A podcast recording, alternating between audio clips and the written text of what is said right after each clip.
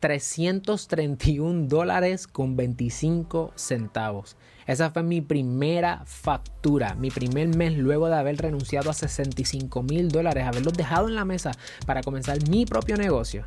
¿Sabes todo lo que pasó por mi mente? ¿Sabes todas las dudas que estaban en mi mente? En este episodio quiero compartir contigo 10 claves que me ayudaron a sobrepasar los 6 dígitos mi primer año de operación.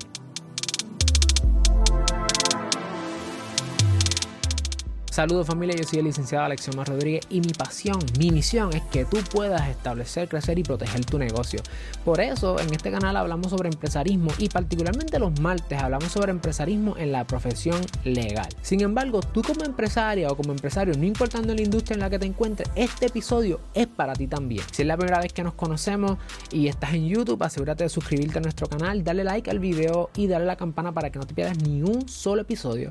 Y si nos estás escuchando en formato podcast, síguenos y por favor ve a Apple Podcast, déjanos un review allí que vamos a estar leyendo en los próximos episodios. Así que 331 dólares con 25, esa fue mi primera factura y fue trabajando eh, desesperadamente. En mi primer mes me voy, dejo un puesto como, asociado, como abogado asociado en uno de los bufetes más grandes de Puerto Rico y me lanzo solo y la primera factura son 331 con 25. ¡Wow! Sea, pudo haber sido suficiente para quitarme. Gracias a Dios, gracias a mi sistema de, apoyo, a mi esposa y mi familia, no nos quitamos. Y un año después, como te mencioné, pasamos los seis dígitos. Y yo quiero que tú tengas esa misma oportunidad y que sepas que si en este momento te encuentras en una situación precaria, no te quites porque el éxito está a la vuelta de la esquina. Comenzamos. ¿Cuáles son esas 10 claves pues mira, sencillo. Número uno, toma decisiones educadas. Es decir, utiliza datos, utiliza conocimiento, no tomes decisiones a lo loco. Sí, uno va a tomar gut feeling decisions, ¿verdad? Hay cosas que uno dice, mm, yo creo que debo hacer esto, yo creo que debo hacer lo otro, pero esas decisiones no deben ser en el aire, en el vacío, deben ser decisiones que tengan por lo menos una base, algo, algo que te ayude a decir contra si yo tomo estos enunciados o si yo considero esta, esta información, yo creo que yo puedo hacer Y movimiento. ¿Cómo te puedes educar? Lee libros, escucha podcast, escucha las historias de otras personas, ve videos en YouTube, edúcate. Y cuando hablo de datos, no estoy hablando solamente de matemática ni de números, estoy hablando de información.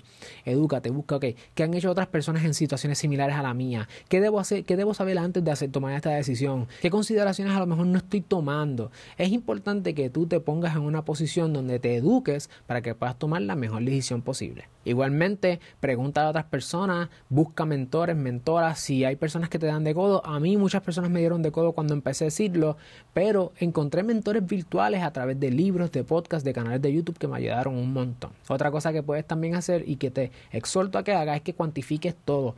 Debes saber todo, todo lo que puedas conocer sobre tus datos, sobre tu negocio, dónde están tu dinero, dónde están tus centavos, cuánto te sale el negocio, etcétera, tienes que conocer tus números. Así que el primer paso es tienes que tomar decisiones a base de datos. Número dos, debes tener tus metas claras. Algunas personas le llaman el vision board, donde tú tienes claramente de aquí a tres meses, de aquí a una semana, de aquí a un año, tres, cinco años, cómo yo me veo en el futuro. Es importante que tú tengas claro una visión de hacia dónde te diriges, porque si no sabes hacia dónde te diriges, nunca vas a llegar. No dejes que nada ni nadie te desanime procura seguir esa meta y alcanzarla. Te comparto que mi manera de describir el éxito o de definir el éxito en este momento en el que me encuentro es que el éxito es una función que se compone de tres elementos. Número uno, hacer algo que me apasiona.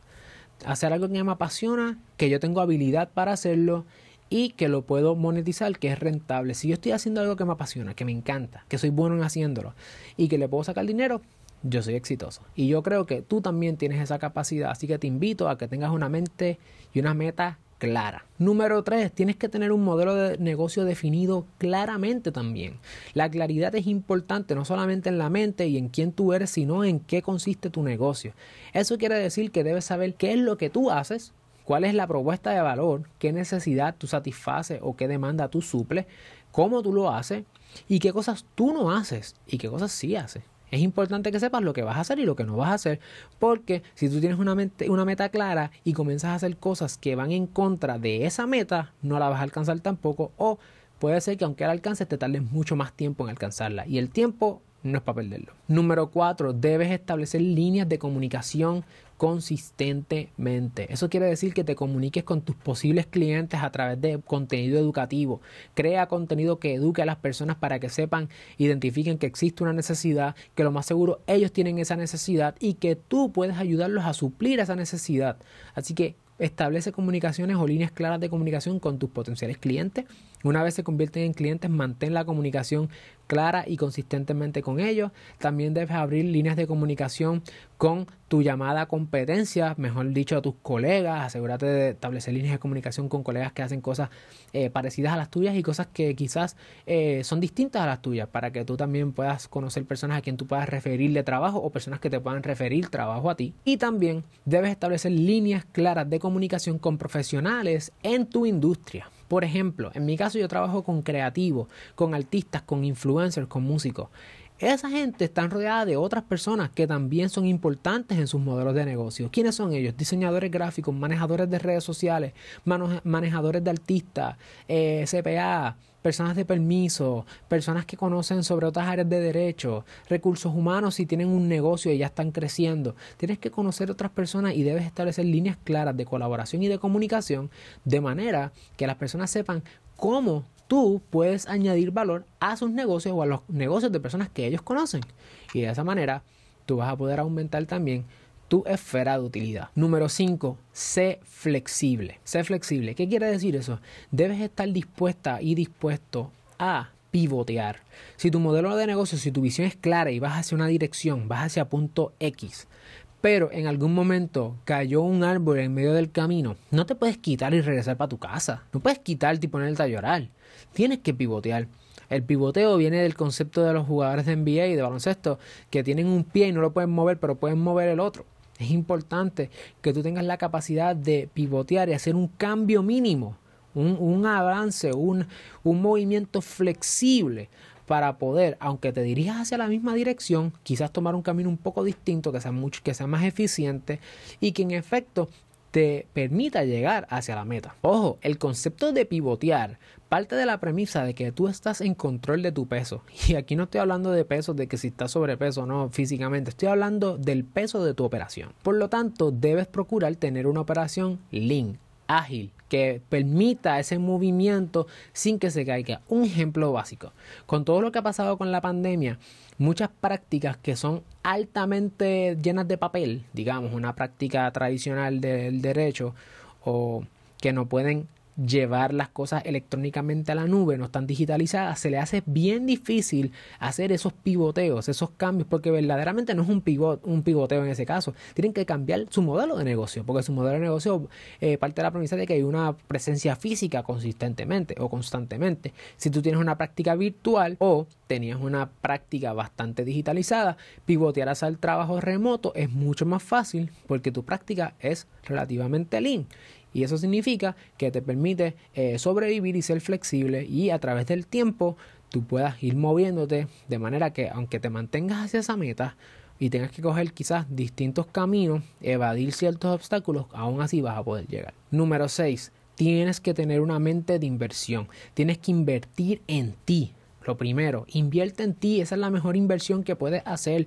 Invierte en tu conocimiento, en tu educación, en tu cuerpo, en tu espíritu, en quien tú eres. Invierte en tu físico, come bien, haz ejercicio, descansa, comparte con las personas que, que te rodean, porque esas cosas son una inversión en ti. A veces hay que tomar tiempo de ocio para descansar la mente. Invierte en ti. Invierte también en tu negocio. No tengas, no, no tengas la necesidad de estar extrayéndole liquidez al negocio, porque de esa manera no vas a tener un que trabaje para ti.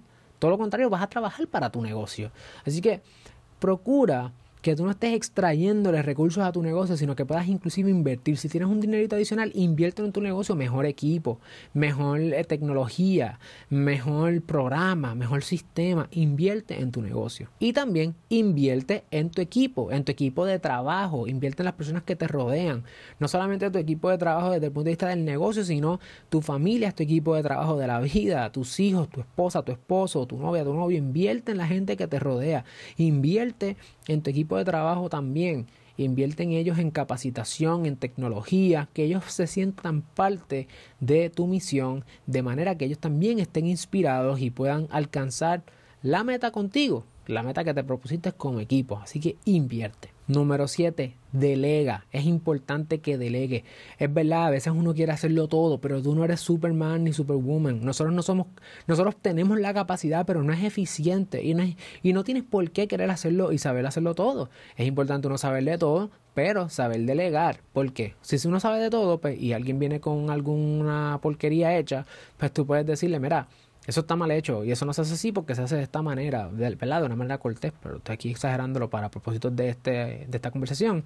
Pero tienes que aprender a delegar. También es importante delegar porque eso te permite enfocarte en lo tuyo. Tú eres mucho más eficiente facturando como abogada, como abogado, haciendo tu negocio, vendiendo tu producto, que trabajando quizás en las redes sociales. Es mejor que le delegues eso a alguien y que pagues por eso. Una de las cosas es que muchas veces las personas no consideran el costo de oportunidad de estar uno metiéndose a hacer cosas que otra persona pudiera hacer mucho más eficiente y que tú pudieras estar haciendo trabajo en otra cosa. Obviamente hay momentos de quietud donde no hay trabajo y tú mismo o tú misma puedes crear tu contenido, puedes hacer tu diseño gráfico en Canva, puedes hacer tu página web en Wix o lo que sea. Pero a la hora que tengas break de poder delegar, delégalo. Número 8 es hora de colaborar. Más colaboración, menos competencia. Colabora con tus clientes en la solución a sus problemas.